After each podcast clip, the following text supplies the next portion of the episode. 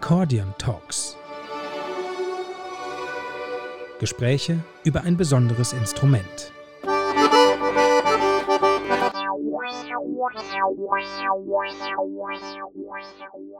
Herzlich willkommen zu einer weiteren Folge von Accordion Talks, einem Podcast über das Instrument, mit dem Instrument und mit vor allem ganz vielen Gesprächen und Geschichten über das Akkordeon. Hallo Tina. Hallo Laura. Ich freue mich, dass wir nach unserer ersten tollen Folge mit Sascha Ostenik, gern mal reinhören, wer es noch nicht getan hat, heute mit Christoph Wagner sprechen dürfen.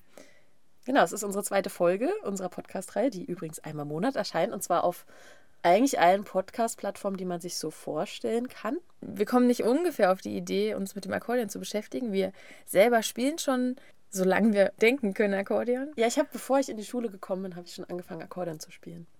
Ein Jahr vorher. Ein Jahr vorher. Ich, ich in der zweiten Klasse, glaube ich. Also das ist schon eine ganze Weile her. Und wir sind bei der Stange geblieben. Wir haben das Instrument immer mit, mitgenommen, egal wo wir waren und äh, spielen nach wie vor total gern. Und ähm, ja, haben uns darüber auch kennengelernt letztendlich. Also mhm. äh, haben in einem Orchester gemeinsam gespielt und irgendwann war es dann eben nicht mehr nur diese Freude am Spielen, sondern auch das Gespräch über das Instrument, was uns so beschäftigt hat. Und wir haben festgestellt, Mensch, wir wissen eigentlich gar nicht so viel über das Akkordeon. Wo kommt das her? wo gibt es das überall, wo wird es gespielt, was gibt es für verschiedene Musikrichtungen, die das Akkordeon einbauen, verwenden, wo es vielleicht auch total präsent gespielt wird. Ja, und dann haben wir gedacht, belesen wir uns noch mal ein bisschen und haben ein Buch zwischen die Finger bekommen. Und es ist von einem Christoph Wagner, das Akkordeon oder die Erfindung der populären Musik. Und das hat uns wirklich weitergebracht, die Augen geöffnet, die Ohren geöffnet und uns erstmal gezeigt, auf was für eine Goldgrube an Themen wir da eigentlich gestoßen sind weil dieses Buch sehr, sehr, sehr viele Geschichten erzählt von dem Akkordeon, seinem Weg um die ganze Welt, wirklich die ganze Welt, würde ich sagen. Und uns, uns gezeigt hat, einfach, es gibt unglaublich viele Ecken, in denen man graben kann, unglaublich viele Dinge, die man erzählen kann. Und wir haben uns gedacht, wir wollen mit diesem Menschen sprechen, der uns erstmal mitgenommen hat auf diese Reise des Akkordeons um wirklich die ganze Welt, die wir vorher noch nicht so richtig auf dem Schirm hatten. Und haben beschlossen, wir fragen ihn mal, ob er mit uns sprechen mag. Und das war Christoph Wagner und wir trafen ihn im Schwäbischen in Balingen.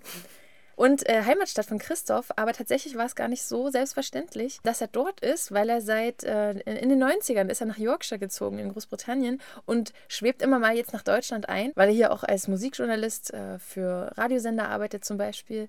Und ähm, ja, wir hatten die Chance, ihn dort zu treffen und das war es war eigentlich so, wie wir es uns vorgestellt haben, oder? Nur noch ein bisschen besser. es war noch besser, ja. Weil wenn man seine Bücher liest, und das sind einige an der Zahl, wir haben nicht alle gelesen, aber die, die sich mit dem Akkordeon tiefer beschäftigen, natürlich. Er hat auch Bücher über Mundharmonika geschrieben. Jodeln. Jodeln. Underground-Musik im Schwäbischen. Weltmusik insgesamt. Also er ist wirklich total breit aufgestellt.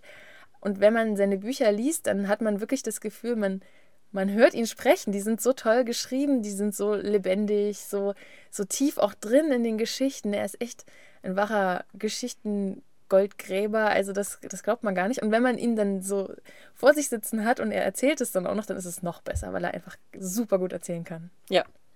Genau, und er kommt natürlich aus diesem Schwäbischen, auch aus dieser Gegend, wo das Akkordeon eine Zeit lang mal sehr omnipräsent war. Hohner ist gar nicht so weit mit Trossing.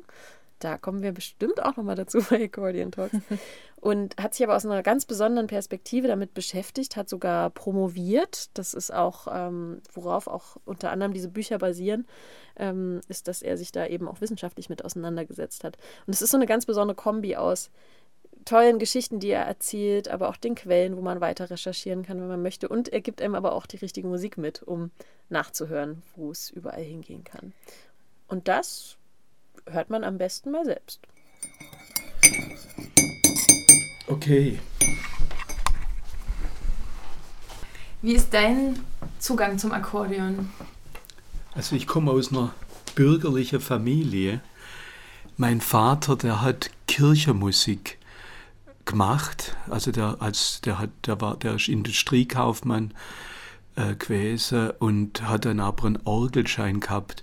Und wir haben alle die übliche Laufbahn an Musikinstrument durchlaufen. Also ging ich in zuerst in Elementarunterricht, dann Blockflöte, dann hast du Klavier angefangen und dann hast du irgendeins raussuchen können. ich habe dann Schlagzeug gespielt, mich, ich habe Rockmusik gemacht und habe das andere alles abgelegt. Äh, habe also mit Akkordeon nichts zu tun gehabt. Das war eher bei uns so der übliche, das verpönte Instrument, also das Akkordeon. Das, da kann man da keine Musik mitmachen und so. So war da die Meinung. Ich habe dann einfach viel Popmusik gehört und so weiter und bin äh, in die 80er oder vielleicht sogar schon in die 70er auf eine Platte gestoßen von Ry Cooder. Die heißt Chicken Skin Music. Und da ist eine Hälfte äh, dieser Langspielplatte sind lauter Songs, wo er von dem Tex-Mex-Akkordeonisten Flaco Jiménez begleitet wird. Und die, wenn man das hört, wie dieser Flaco Jiménez Akkordeon spielt, denkt man, das kommt aus den Alpen. Also das ist frappant. Und das hat mich einfach interessiert. Also wie kommt diese Musik, die mir bekannt war, wie kommt die nach Amerika, nach Texas äh, oder auch nach Mexiko? Und das war im Prinzip der Ausgangspunkt meiner Recherche. Wir wohnen ja hier in Balingen in der Nähe von Drossingen, also wo die Firma Hohner war. Ich habe dann dort im Archiv studiert und recherchiert und habe dann eine Doktorarbeit über die so eine Art Kulturgeschichte in globaler Perspektive über das Akkordeon angefangen. Und so hat sich das im Prinzip alles entwickelt. Ich habe mir dann auch ein Akkordeon besorgt, also ein diatonisches, um zu verstehen, wie das funktioniert, weil die Funktionsweise und äh, hat ja viel dann auch mit der Ausbreitung zu tun und wie das Instrument die einzelnen Musikkulturen, wo es als Neuling ankam, wie es die beeinflusst hat. Ich meine, es war rein, äh, um mein Verständnis da zu vertiefen. Ich war völlig dilettantisch in drei Songs oder so spielen können. Also das, das war, ich wollte nicht Akkordeonmusiker werden ich wollte einfach die Historie des Instruments erforschen. Äh, wichtig unter globaler Perspektive, weil da, da habe ich gedacht, da ist irgendwie das Interessante, auch jeder kennt hier ja was weiß ich, bei Tanzmusik oder bei Akkordeonorchester, wie das Instrument gespielt wird. Unbekannt ist, was weiß ich, wie es in Lateinamerika gespielt wird oder auf dem Balkan oder in Indien, äh, wo es ja überall hinkommen ist. Und schon die Frage, warum, kommt, warum spielt ein Inder Akkordeon? Wie kommt es dahin? Ist ja eigentlich schon eine spannende Frage, die, die eigentlich im Prinzip zum Kern auch des Instruments führt, äh, weil die Karriere, die weltweite Karriere hat natürlich mit seinen Eigenschaften zu tun. So war ich dann mittendrin im Prinzip. Kannst du die wichtigsten Eigenschaften nochmal? Das Akkordeon ist eine One-Man-Band.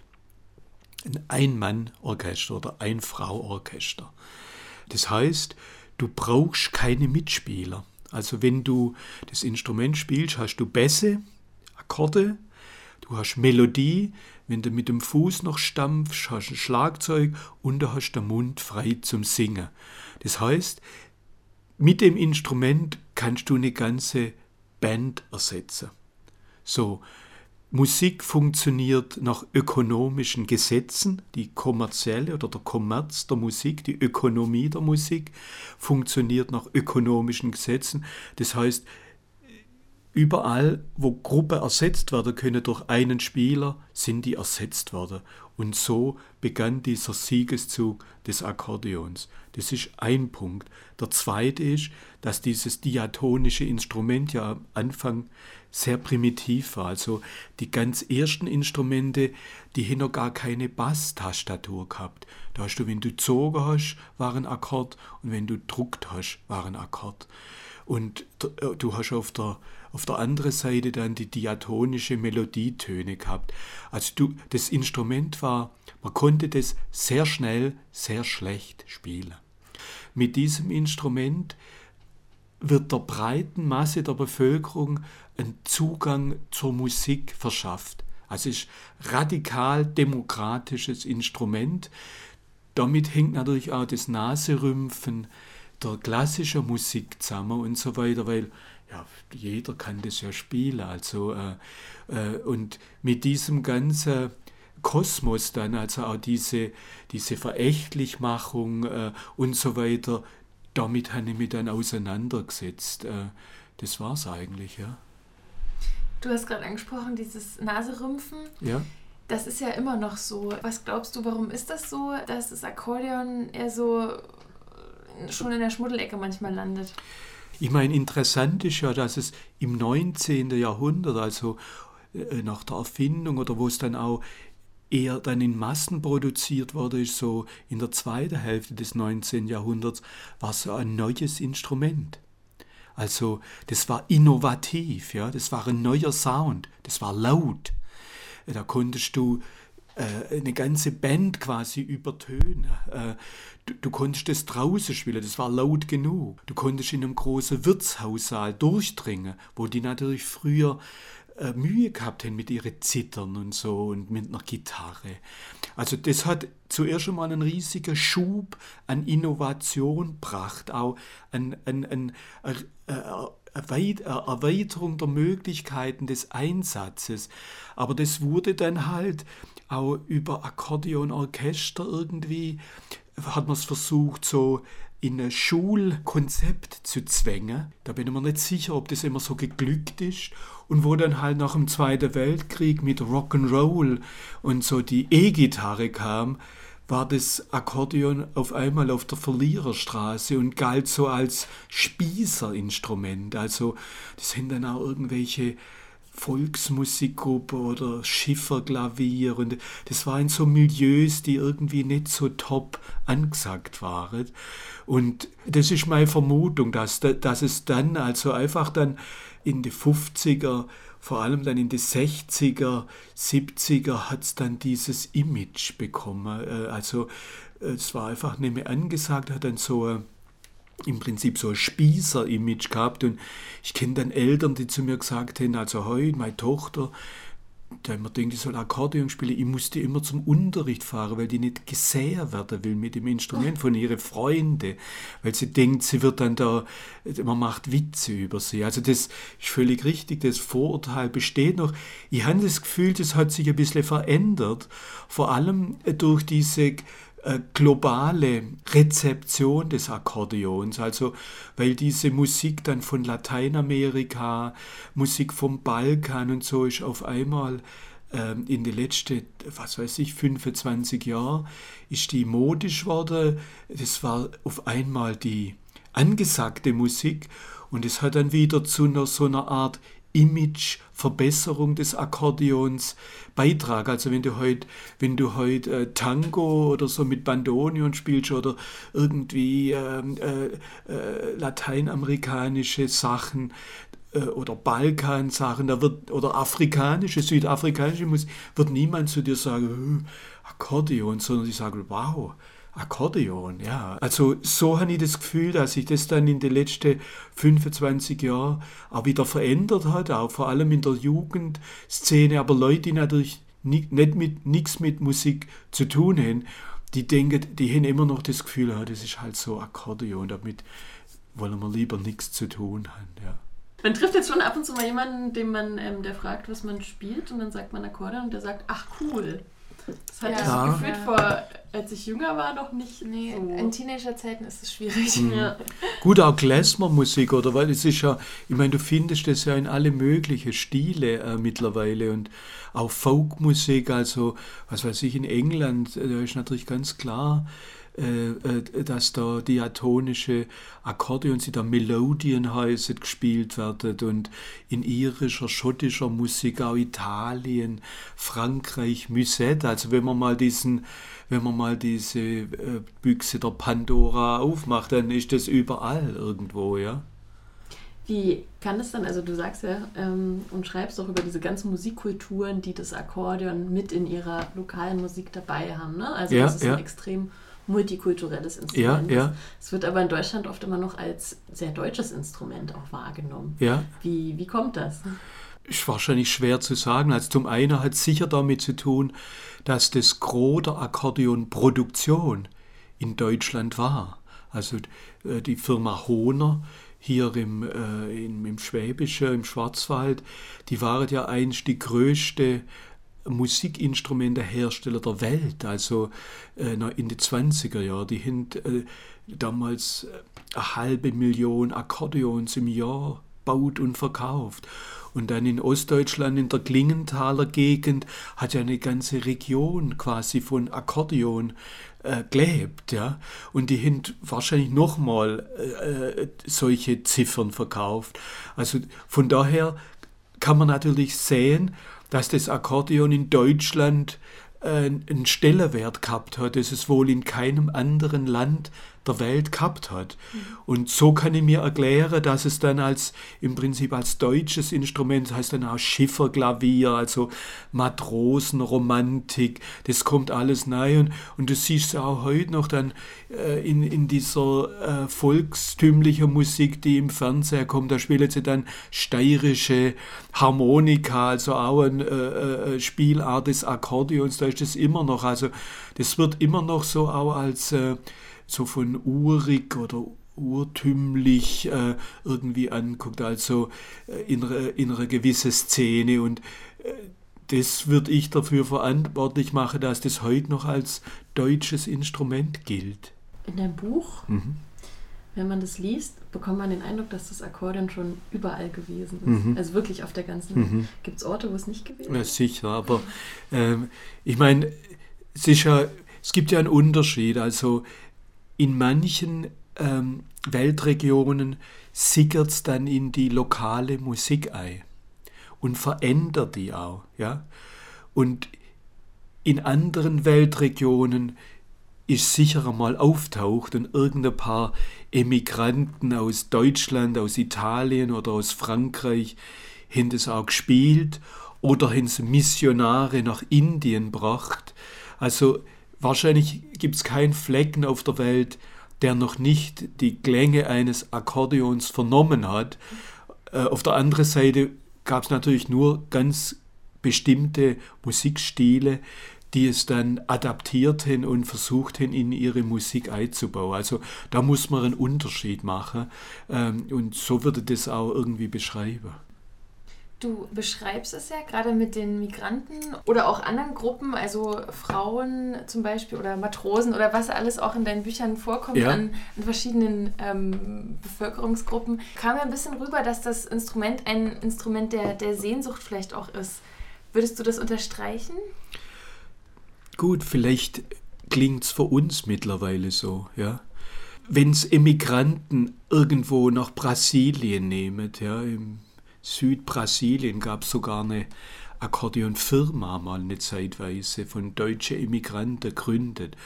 Dann hat es sicher was dann mit Heimweh auch zu tun. Ähm, also weil Immigranten pflegen ja die Musik ihres Heimatlandes viel militanter wie die, die dort, die also in ihrer Heimat geblieben sind.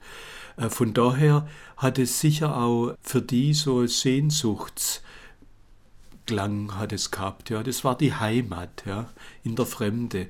Ähm, aber ich denke auch heute, ähm, für uns ist das ja schon ein bisschen schon auch ein nostalgisches Instrument, also vielleicht ein Instrument auch von einer Epoche, die vielleicht zu Ende geht oder vielleicht auch schon zu Ende gegangen ist. Ja. Wenn man in Nostalgie zurückblickt, mischt sich immer auch so Melancholie oder Sehnsucht irgendwie drunter. Also deswegen denke ich vielleicht schon auch, dass es für uns Zeitgenossen, dass es da aus diesem Nostalgischen vielleicht was Melancholisches hat, weil dort klingt noch die Vergangenheit zu uns rüber. Die heutige Musik ist ja zu, was weiß ich, zum großen Prozentsatz von elektronisch äh, äh, digitaler Apparatur geprägt. Und wenn du dann mal so was Handgemachtes nochmal hörst, dann dann denkt man, mein Gott, da ist auch was verloren gegangen, ja. Und äh, so kann ich mir so diese Sehnsucht eigentlich erklären. Und dennoch gibt es ja auch aktuelle, auch Popbands, also jetzt nicht unbedingt Weltmusik, sondern wirklich Pop, die das Akkordeon ganz regelmäßig einsetzen. Richtig, ja. Also es scheint ja irgendwie noch eine Aktualität zu haben. Klar, also das hat auch ein Revival erklärt. Also da mischen sich dann einfach viele Ebenen. Ja? Also das Instrument ist vieles gleichzeitig. Äh, das ist ähm, wieder der letzte Schrei heute, weil man Musiken entdeckt, die man noch nie vorher gehört hat, wo das Akkordeon einen großen Stellenwert hat. Und zum anderen ist es dann einfach, ähm, ist es ein bisschen äh, ausgegrenztes Instrument immer noch. Dann ist es ein Instrument, äh, ein Immigranteninstrument, wo sich Leute daran festgehalten haben, um, um ihre Identität nicht zu verlieren. Also in der Weise würde ich sagen, ist das einfach ein, ein Instrument, das vielfältige äh, Projektionen hervorruft bei verschiedenen Leuten. Und auch überlegt, du hast ja auch über die 70er Jahre dieses Revival geschrieben, ja, ja, ja. dass das oft dann wegen seiner Authentizität eingesetzt wurde. So ist es, ja. Und wir haben uns dann auch gefragt, genau, ob das Akkordeon, wenn das Bands heute benutzen, wirklich, ob es diesen Moment gibt, wo es nur wegen seines Klanges eingesetzt wird oder ob eben die Bedeutung immer mit dabei ist. Ich glaube, Musik ist, ist nie nur Klang. Also das, das, ist immer, das ist immer viel mehr. Also da, äh, da öffnet sich ein völlig ein anderer Kosmos, immer, der natürlich für jeden individuell anders ist. Also du verbindest was anderes damit, wenn du Akkordeon hörst, wie irgendjemand anderes, ja. Aber da schwingt sofort, wie soll ich sagen, irgendwie Weltbilder, äh, Erinnerungen, Vorstellungen, ruft den Klang hervor und die schwinget immer mit. Also wenn du heute aus Lateinamerika oder aus Madagaskar Akkordeon hörst, da denkst du sofort Madagaskar, Exotik. Also bei Exotik kommt immer das Geheimnis auch dazu. Also Urwald, äh, also solche Sachen. Oder wenn du, äh, was weiß ich noch, hörst, volkstümliche äh, Hitparade, dann denkst ah, muss das sein. Also das ist irgendwie so Geklatsche und da will ich mit nichts zu tun haben. Also, aber jeder, jeder Ton, ich glaube nicht, dass es den Ton an sich gibt, sondern ein Ton steht immer für eine, äh, eine Welt, die sich der Hörer draus rauszieht. Ja? Und von daher, und, und das ist beim Akkordeon natürlich noch, ähm, noch viel stärker wie beim anderen Instrument, weil es so viele Bedeutung eigentlich in sich trägt. Was wir auch bei dieser Sehnsucht ja. ähm, im Hinterkopf hatten, ist, dass auch die Sehnsucht nach oben ein bisschen sein kann, weil ja viele, die ähm, viele soziale ähm, Bereiche, wo das Akkordeon populär war, immer ein bisschen die waren, die eher am Stadtrand in ärmlichen Behausungen Natürlich, so ja, ja. Also die, die ein bisschen sich weiter unten in der Gesellschaft ja. befinden. Ähm, du hast auch geschrieben, dass die Geschichte des Akkordeons ist eine Leidensgeschichte. Okay. Kannst du das nochmal kurz erläutern? Ja gut, ähm, ganz zu Anfang war es ja innovativ. Also da war es auch ein Instrument, ähm, einfach wo der letzte Schrei war. Da, ähm, da konntest du dich mit profilieren. Also, ähm, also als jemand, der mit der Zeit geht, der modern ist und so weiter. Erst die Massenproduktion, also wo, wo das Instrument billig worden ist, hat es dann zu so einem Instrument der unteren Gesellschaftsschichten gemacht. Und ähm, damit hängt sicher auch dann auch diese Ablehnung zusammen, also die es dann von der sogenannten seriösen Musik erfahren hat.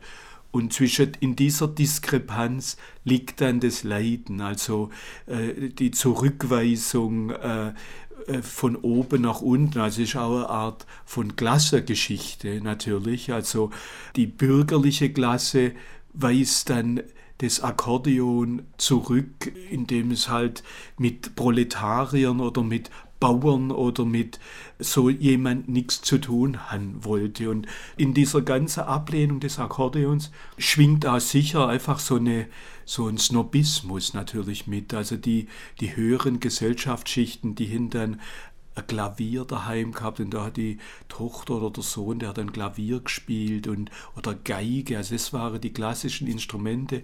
Und dann Hochakkordeon, also das ist in der Gosse, das spielt man im Wirtshaus, wo sich zwielichtige Figuren treffen, aber damit wollen wir nichts zu tun haben. Also in diesem Kontext ist diese Leidensgeschichte sicher anzusiedeln das Instrument begleitet ja ab einer gewissen Zeit dann auch sehr stark Frauen, also in den 20ern, 30ern und dann auch in den Kriegszeiten, wenn einfach keine Männer mehr da sind, ja, die ja. in den Orchestern spielen können. Ja. Wir haben überlegt, ist es ein weibliches oder ist es ein männlich konnotiertes äh, Instrument? Also ich glaube ganz zu Anfang, also wo das, das war ja in, in wurde in Wien erfunden, 1829 kam sehr schnell nach Paris, wurde dort auch gebaut und ich glaube sogar, dass es am Anfang im Prinzip von Frauen viel gespielt worden ist, weil es eigentlich ein Instrument tabula rasa war, also es war nicht konnotiert. Ja. Es hat sich ja auch, ich habe in, in ein Kapitel habe ich mal äh, über die Frauen und das Akkordeon und, äh, geschrieben und so wurde das auch irgendwo immer weitertragen. Also da kommt ein neues Instrument, das ist nicht äh, männlich besetzt, also eignet sich auch die Frauen an. Äh, ich meine, natürlich spielen dann diese Machtverhältnisse, wer leitet den Akkordeonclub, äh, darf ich als junges Mädchen zur, abends einmal in der Woche zur Probe gehen oder sagt meine Mutter, damit da gehst du nicht hin. Das, das, also verstehst, mit dem hast du natürlich immer zu kämpfen, aber ich habe immer das Gefühl dass die Frauen das sich mehr angeeignet haben wie andere Instrumente. Ja. Äh, aber ich merke, ich habe jetzt, das da kann ich noch weiter sagen, bei diesen Alpensängergruppen, die kein Akkordeon gespielt, die in Zither gespielt, da haben die Frauen auch eine große Rolle gespielt. Äh, also ich habe die Vermutung, das müsste man aber mal da könntet ihr mal äh, weiter forschen als äh, junge Damen, dass die Frauen in der populären Musik bis zum Zweiten Weltkrieg oder so viel präsenter waren wie danach. Also die, die Rockmusik ist das Männlichste, was du dir vorstellen kannst. Äh, und es fängt ja mit Elvis Presley, also mit Rock'n'Roll an, auch Jazz war vollkommen, außer ein paar Sängerinnen, vollkommen Männerdomäne. Äh, und ich habe das Gefühl, dass wenn, also wenn du da so Karten anguckst, da sind immer, da sind immer Frauen drauf, die haben gesungen, die hat man auch als Tänzerin gebraucht, weil du, das ist zum Beispiel ein Ensemble, das besteht, das ist eine Alpensängergruppe, das sind nur Frauen, nur, ja. Also das müsste, ich wollte immer mal noch, da mal noch tiefer recherchieren. Also die, die Rolle der Frau in dieser früher populären Musik, weil ich, ich habe die starke Vermutung, dass die viel größer war und dass das eher, dass diese Dominanz, die absolute Dominanz von Männern eigentlich äh, eine jüngere Geschichte ist. Ja? Wie gesagt, da ist halt das Akkordeon, äh, da spielt es auch eine Rolle. Das Akkordeon ist ja wird ja momentan immer sehr als Nische wahrgenommen. Mhm. Ne? Mhm. Denkst du, es wird irgendwann schaffen, ein Instrument unter vielen zu sein? Oder wird es immer ein sehr besonderes Instrument bleiben? Gut, aber Nische ist ja eigentlich, ich meine mal, nicht ganz schlecht. Da bist du ja schon mal irgendwo auf der Landkarte. Und wenn du noch schaffst, ein bisschen aus deiner Nische rauszukommen, dann ist es natürlich auch gut. Ich meine, ich, ich denke nicht, dass es jemals wieder die Bedeutung bekommen wird, wie es, was weiß ich, vor 100 Jahren oder so äh, gehabt hat. Also das glaube ich nicht. Aber es kann in diesem, äh, in diesem, in dieser Bandbreite von Musikinstrumente kann es natürlich weiterhin äh, seine Rolle spielen. Und ich meine, das, das, ja, das unterliegt ja immer Konjunkturen und so. Und ich denke ja zum Beispiel auch, zum Beispiel, wenn man nicht sicher, verstehst, ob man in 100 Jahren noch E-Gitarre so prominent spielt oder ob das, ob die dann, ob das dann ist wie Akkordeon. Da sagt man, ja, das hat man mal 1960 hat man das mal gespielt, das ist schon lang her. Wir machen heute unsere Musik mit Laptops oder meine, vielleicht gibt es da keine Laptops mehr, machst du mit dem Telefon oder so. Also ich denke, ich habe auch, hab auch irgendwie die Vermutung, dass das handgemachte Musik immer ihren Platz haben wird, weil die bestimmte Sachen machen kann, die jetzt Digitales nicht machen kann. Äh, aber die große Zeit ist vorbei. Aber ich denke, das wird immer irgendwie präsent bleiben. Du musst ja immer jünger, junge Leute zukriegen, die das Instrument dann auch anders spielen. Also die das vielleicht auch elektronisch oder wo Ambient-Musik mitgemacht wird oder wo das experimentell, äh, das Schnaufen, also es gibt ja alle möglichen ähm, auch in alle möglichen Stilarten, also in der neuen Musik, ja auch viele experimentelle Versuche, wo das Akkordeon wieder eine Rolle spielt. Also das ist alles wichtig, äh, dass man, dass man sich mit der Zeit verändert. Dann habe ich keine Sorge. Nur wenn du das nicht schaffst, dann kann es sein, du bist irgendwann mal äh, vergessen. Das war Christoph Wagner im Gespräch mit uns, mit Accordion Talks. Musikjournalist und Musikwissenschaftler und gerade ist auch äh, sein neues Buch erschienen, Geistertöne, Gespräche über Musik jenseits der Genregrenzen. Das sind gesammelte Interviews und zeigt doch mal, wo er überall unterwegs ist. Ein Tausendsasser, der Christoph. Das kann man sagen. Wir erinnern uns total gerne auf jeden Fall an unser Gespräch mit ihm und freuen uns auf weitere Folgen Accordion Talks im Monatsrhythmus auf allen möglichen Podcast-Plattformen zu finden.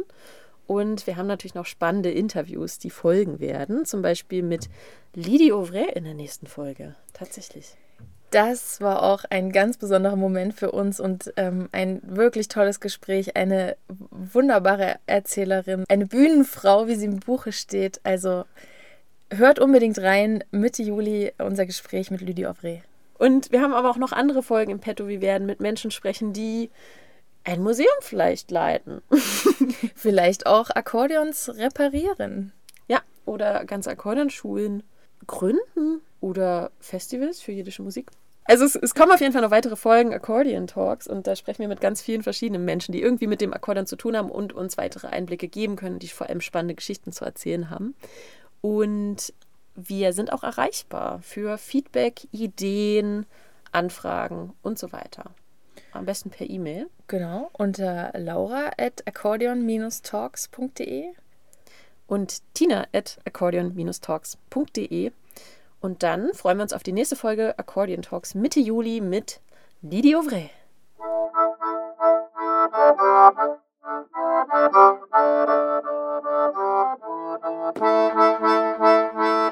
Accordion Talks